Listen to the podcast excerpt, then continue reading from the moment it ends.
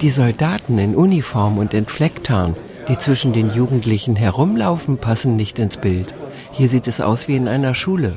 Ein langer Flur, links und rechts Türen und auf dem Flur unzählige Jungen und Mädchen.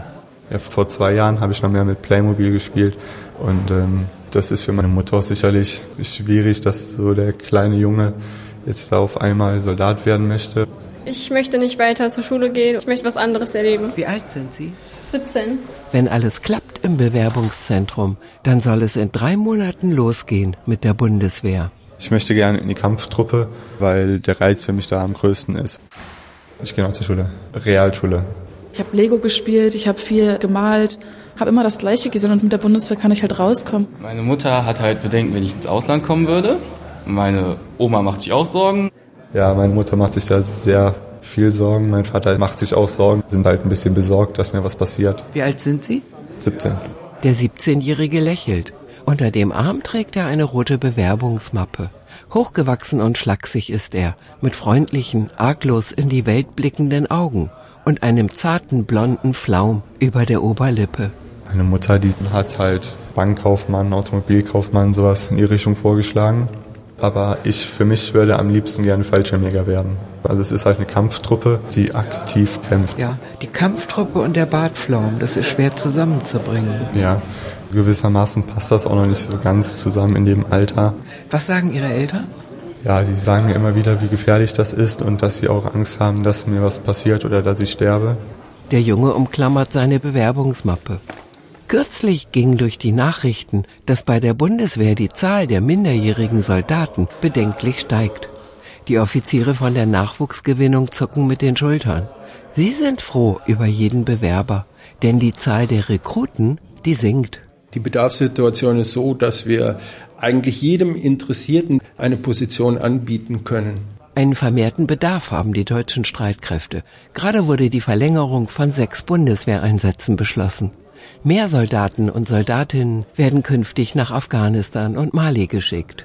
Der Bestand von 180.000 soll gehalten und sogar erhöht werden. Unseren hohen Bedarf haben wir für Logistik, für Kampfverwendung. Da haben wir schon die größten Lücken. Rekrutierungsmasse ist vorhanden. 29 Millionen Menschen zählen in Deutschland zur wehrtauglichen Bevölkerung im Alter von 16 bis 49 Jahren. Doch die Zahl der Soldaten ist aktuell um 15 Prozent zurückgegangen, warnt das Verteidigungsministerium. Der leitende Offizier des Bewerbungszentrums schaut über den Flur, wo die Jungen und Mädchen hin und her laufen. Der minderjährige Nachwuchs wird dringend gebraucht, meint er. Das Einstellungsalter liegt bei 17 Jahren. 17 muss jemand tatsächlich sein, als Soldat auf Zeit und als freiwillig Wehrdienstleistender. Und da haben wir auch einen hohen Bedarf. Je älter ein Soldat ist, desto schwieriger wird es, den Anforderungen gerecht zu werden. Soldat sein ist etwas körperlich höchst anforderndes, gerade wenn Sie auf das Einsatzspektrum schauen wenn ein Soldat 30 Kilo Zusatzgepäck mit sich herumträgt, da fangen dann die Zipperleine an, da tut's dann auch mal hinten im Kreuz weh und das Knie tut weh. Deshalb das Bestreben muss sein, mit jungen Leuten, mit möglichst jungen Leuten Soldatsein zu betreiben. Das Prozedere dauert zwei Tage. Allen Bewerbern, die die Tests bestanden haben, schlägt die Bundeswehr direkt vor Ort eine Stelle vor. In der Regel eine, wie es heißt, Mangelverwendung zum Beispiel Panzergrenadier. Das ist der niedrigste Dienstgrad in der sogenannten Panzertruppe. Der Panzergrenadier hat die unangenehme Aufgabe, im Gefecht oben auf dem Panzer freisitzend zu kämpfen und auch abgesessen im Gelände zu kämpfen. Das nennen wir bedarfsorientierte Beratung. Wir beraten nach dem Bedarf, den die Bundeswehr hat. Was möchten Sie denn hier bei der Bundeswehr machen? Am liebsten Fallschirmjäger. Gibt es noch andere Verwendungen? Mm, am liebsten würde ich Fallschirmjäger werden, weil mich das bei der Bundeswehr am meisten interessiert und ich das am spannendsten finde. Ein militärisches Gespräch findet statt im Nachwuchszentrum der Bundeswehr. Der junge Mann mit der roten Bewerbungsmappe sitzt auf einem Stuhl vor dem Schreibtisch der sogenannten Einplanerin. Haben Sie sich überhaupt schon vor so ein bisschen informieren können und Informationen erhalten? Darum geht es mir jetzt. So. Sind Sie schon beraten worden? Ich weiß jetzt nicht, inwiefern man da noch beraten werden kann. Bei YouTube gibt es ja auch von der Bundeswehr aus Videos. Da bitte ich Sie, dass Sie da mal nachsehen, sich einfach mal so einen Eindruck vermitteln. Ja. Seit zwei Jahren stellt die Bundeswehr Videos bei YouTube ein. Es sind Imagefilme, die einen jugendlichen Massengeschmack ansprechen sollen, mit Szenen von Soldaten in Gefechten und Kampfpanzern im Auslandseinsatz. Panzergrenadier ist auch dabei. Die Videos heißen Die Rekruten und Mali. In der deutschen Truppe ist man der Meinung, diese Videos seien Schulungsmaterial und für Jugendliche zur Berufsfindung geeignet. Haben Sie denn noch Fragen? Ja. Eine Bewerberin ist auf dem Weg zur sogenannten Koordinierungsstelle. Ja, jetzt muss ich hier erstmal zu dieser Koordinierungsstelle und dann zum Psychologen. Den Sporttest habe ich gerade hinter mir. Den Seh- und Hörtest hatte ich gestern und heute hatte ich noch den Arzttest. Das Mädchen geht noch zur Schule.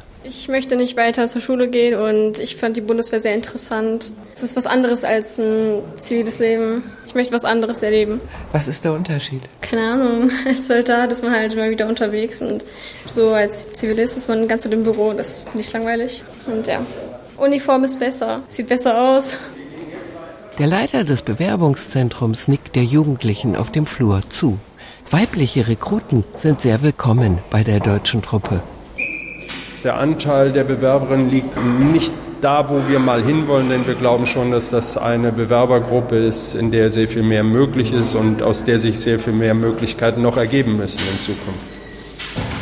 Ganz wichtiges Bewerberpotenzial. Hinter einem Tresen leitet ein Soldat alle Jugendlichen weiter zu ihren Teststationen. Ich sollte mich nochmal melden. Ich bin noch vom Sporttest zurückgekommen und ich sollte um 10 Uhr eigentlich hier sein. Gut, dann sind Sie zum Warteraumplatz. Mhm. Hier rechts raus, linke Seite, Raum 218, geht dann gleich los mit dem Prüfgespräch. Gut, danke. Das Verfahren umfasst eine Sportprüfung, eine ärztliche Untersuchung, einen Seh- und einen Hörtest, ein psychologisches und ein militärisches Gespräch. Wirklich schwer sind die Prüfungen nicht, finden die Jugendlichen. Das sind Fragen und die muss man beantworten, aber ist jetzt nichts Anspruchsvolles. Ja, das schafft man. Die deutsche Truppe ist großzügig, erklärt ein Oberleutnant. Es ist so, dass 80 Prozent dann hier durchkommen. Die Anforderungen, wie weit kann man die noch runtersetzen? Meiner Meinung nach gar nicht. Der leitende Offizier des Bewerbungszentrums nickt. Fakt ist, wir untersuchen jeden Soldaten auf seine charakterliche und körperliche Eignung. Und daran orientiert sich letztlich auch die Möglichkeit, die sich für den jungen Menschen ergibt, eingestellt zu werden. Wir schicken jeden Bewerber durch eine Computertestung und stellen fest, so was ähnliches wie die Intelligenz. Wir nennen das eine allgemeine Verwendungsbreite. Im Türrahmen der Koordinierungsstelle steht ein jugendlicher Bewerber. Sie kommen gerade vom Arzt. Dann melden Sie sich dann beim Computertest Raum 103. Die Uhrzeit ist 12. Das ist jetzt hier der zentrale Wartebereich. Wenn Sie An den Wänden des Warteraums stehen Stühle. viel Schweiß verloren durch unsere Bewerber. Die, warten entweder auf das Ergebnis eines Prüf- und Testverfahrens äh, oder die auf die nächste Station ihres Verfahrens warten. In der Mitte auf einem Tisch liegen Broschüren der Bundeswehr, zum Beispiel über Waffensysteme und Großgeräte. Man sieht Kettenfahrzeuge, Einsatzflottillen, Kampfflugzeuge. Die jungen Leute sitzen auf ihren Stühlen. Ich bin 17 Jahre und möchte Soldat werden. Ich würde gern zur Bundeswehr gehen, weil ich dem deutschen Volke dienen möchte. Mein Opa war damals bei der, äh, ja, bei der Bundeswehr nach dem Krieg. Ursprünglich wollte ich zur Polizei gehen, aber dafür sind die Anforderungen so hoch. Deshalb war die Bundeswehr eigentlich eine ganz gute Alternative. Ich versuche jetzt zur Bundeswehr zu kommen, da ich mich bei der Polizei beworben hatte, aber leider nicht geklappt hat. Also wenn ich jetzt angenommen werde, werde ich ja die Grundausbildung machen. Und dann werde ich ja halt, mache ich halt Übungen und so mit. Aber halt so richtig weiterbilden werde ich mich ja nicht, weil ich es nochmal bei Polizei probieren möchte. Weil mein Polizei ist eigentlich so mein Hauptziel. Wenn ich bei der Bundeswehr bleiben würde, dann wäre, glaube ich, für mich am interessantesten die Feldjäger. Weil die halt auch Ermittlungen und sowas machen. Also was ich jetzt gehört habe, ich kenne mich damit jetzt nicht so spezifisch aus, aber halt, das ist sozusagen, soweit ich weiß, die Polizei von der Bundeswehr. Ich komme jetzt aus der Schule und meine Eltern, die sind halt schon ein bisschen, ja, dann sage ich jetzt mal angespannt, wenn es um Auslandseinsätze geht, weil ihre älteste Tochter geht dann, keine Ahnung, nach Afghanistan oder so, das fänden die dann nicht so toll. Die Eltern der Jugendlichen seien sehr oft besorgt, meint der Oberleutnant, der zuständig ist für die Bewerbungsgespräche. Es ist so, dass Eltern schon mal anrufen, wenn die nicht ganz sicher sind, was auf den Sohn oder die Tochter dann zukommt, wenn die dann bei uns gewesen sind und zu Hause natürlich erstmal erzählen, was hier alles gelaufen ist und wofür sie geplant werden. Meistens ist das bei den Bewerbern, die unter 18 sind und wo die Eltern sich wahrscheinlich noch mehr Sorgen machen und die dann genau wissen wollen, was dahinter steckt. Was sie natürlich fragen, ob das wirklich so, ähm, ja, wie soll ich sagen, so gefährlich ist. Ja, das ist so die größte Sorge. Ob man da natürlich dann auch ins Ausland geschickt wird und so weiter. Aber das ist doch ganz klar, dass die meisten Soldaten natürlich auch ins Ausland kommen. Im Auslandseinsatz, die Abenteuer, die man dann erlebt, ist schon was, was man sonst nirgendwo in dieser Art und Weise findet. Man kommt viel rum, man erlebt viel und ja, das ist schon jeder Tag im Einsatz so ein Abenteuer. Mali oder Afghanistan werde ich persönlich nie zum Urlaub hinfahren oder so eine Reise machen. So Länder halt, die man von sich aus jetzt nicht unbedingt bereisen würde. Der Jugendliche mit der roten Bewerbungsmappe sitzt im Warteraum auf einem Stuhl gleich neben der Tür. Fast alle Stationen hat er nun absolviert. Das Bewerbungsgespräch habe ich jetzt halb hinter mir, das war das psychologische Gespräch. Ich habe gesagt, dass ich Fallschirmjäger werden möchte und wurde dann halt gefragt, wenn es nicht klappt, ob ich mir auch vorstellen könnte, eventuell Panzergrenadier oder ähnliches zu werden. Der junge Mann hofft, dass er in die Kampftruppe zu den Fallschirmjägern gehen darf. Doch die Bundeswehr braucht Panzergrenadiere.